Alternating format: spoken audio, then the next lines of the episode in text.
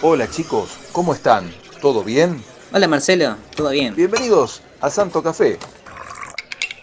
¿Qué nos traen hoy? Hoy hablaremos de una santa de los primeros tiempos cristianos. Santa Cecilia, modelo de pureza y firmeza en sus valores. Es una de las siete mujeres conmemoradas por su nombre en la plegaria eucarística de la misa. Escuchen lo que averiguamos sobre ella. En primer lugar vamos a hablar de la originalidad. Santa Cecilia es conocida en la actualidad por ser patrona de los músicos. Su historia cuenta que el día de su matrimonio, mientras los músicos tocaban, Cecilia cantaba a Dios en su corazón. Toda su vida estuvo entregada al servicio de Dios. Sus dificultades las dejaba en las manos de Él.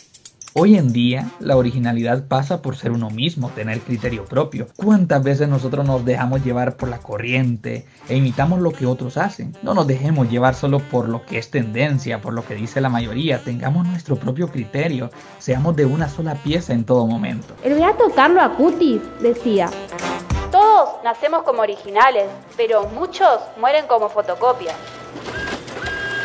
Esta afirmación es tremenda, es directa, va al centro de nuestra conciencia, ya que cuestiona cómo vivimos, qué hacemos con lo que hemos recibido, con tantos talentos que Dios nos ha dado, con las oportunidades que día a día se nos presentan.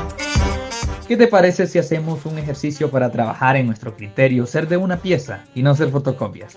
Tomemos unos minutos, en un ambiente en donde nos sintamos cómodos para meditar, puede ser en medio de la naturaleza, en silencio, con música o dibujando. Anotemos. ¿Qué me hace original? ¿Qué me hace destacar? ¿Cuáles son esas áreas en las que debo mejorar? Pidámosle a Dios que acreciente nuestra prudencia, fortaleza, templanza, nuestra justicia, virtudes que nos ayudan a formar nuestra personalidad y tener un criterio propio. En segundo lugar, hablaremos de sinceridad.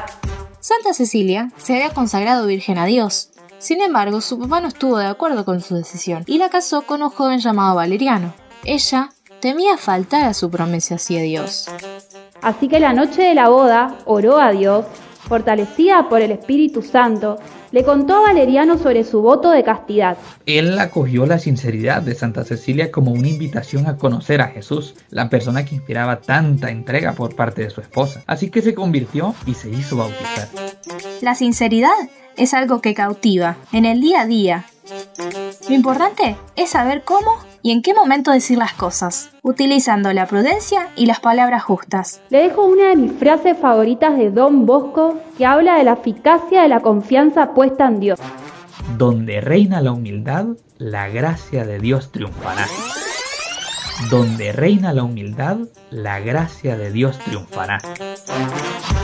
Muchas situaciones que pueden parecernos imposibles de resolver, pero si somos humildes y sinceros con nosotros mismos y recurrimos a la ayuda de Dios, podemos triunfar en las pruebas más difíciles y mantenernos fieles a nuestro corazón. Les dejo esta calculatoria que pueden rezar para pedir ese favor de Dios. Jesús, en ti confío. Encárgate de todo. MDC. En tercer lugar, perseverancia. Santa Cecilia tenía claro su futuro y lo que quería hacer con su vida. Su vocación era servirle a Dios y luchó por este objetivo hasta su muerte. Nosotros como jóvenes tenemos el mundo a nuestros pies, queremos tenerlo todo. Eh, Cada uno ha nacido con sus dones particulares, nuestro trabajo es encontrarlos, desarrollarlos, ponerlos al servicio de los demás, sintiendo en nuestro interior una gran felicidad al hacer uso de ellos. Les cuento esta experiencia personal que da la mano de esta santa, que como decíamos es llamada patrona de los músicos. Yo antes simplemente cantaba y cuando le entregué a él mis dones, sentí el abrazo y el mimo que Dios recibía a través de mi forma de cantarle. Es como algo mutuo, porque cuando yo canto para mí sola, es un canto ordinario, pero cuando canto para Dios, Él transforma mi canto en algo celestial. Me ha pasado que cuando canto en misas o celebraciones, si es una melodía nueva o una nueva canción que en ocasiones se me puede olvidar, siento que Él está al lado apoyándome y recordándome la canción, como si fuera que me dictara la, la letra.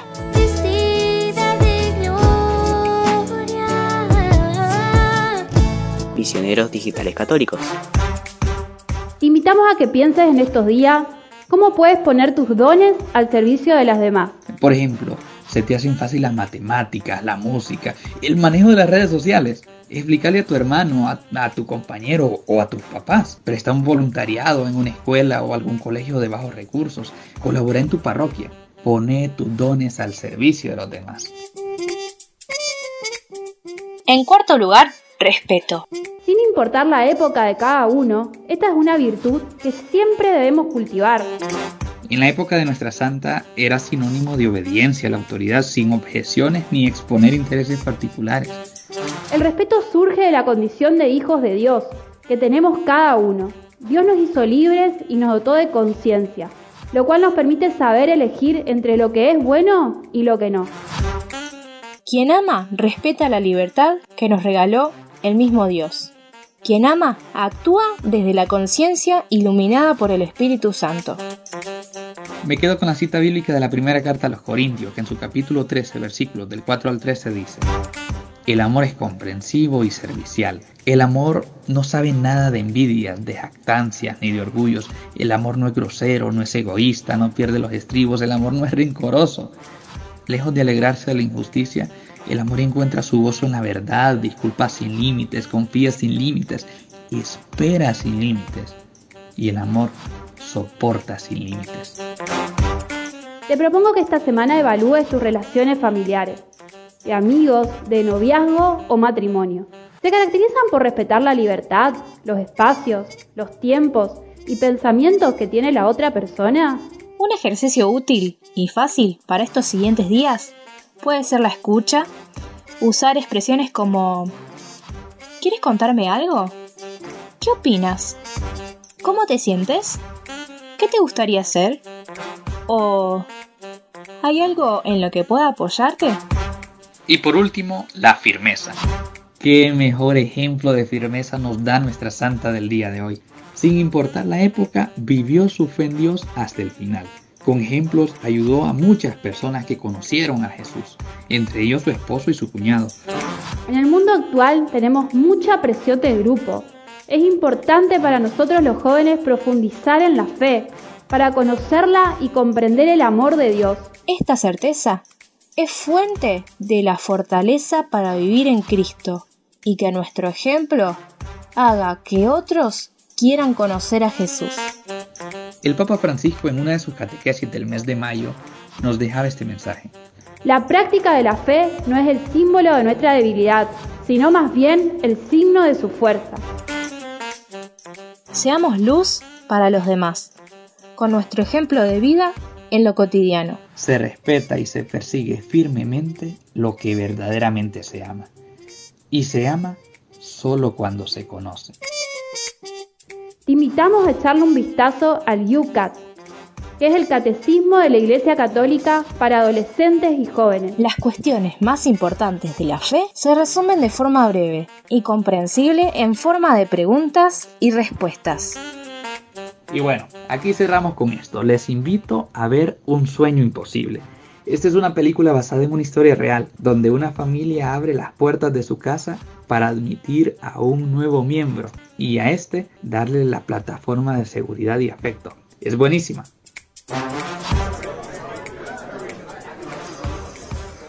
Genios totales, chicos. Gracias por compartir y estar en Santo Café. Nos escuchamos en la próxima. Puedes escuchar los episodios de Santo Café en Spotify, YouTube, Anchor FM, Apple Podcast, Google Podcast y Radio Public. Te invitamos a conocer más de la vida de los santos en nuestra página web www.misionerosdigitales.com.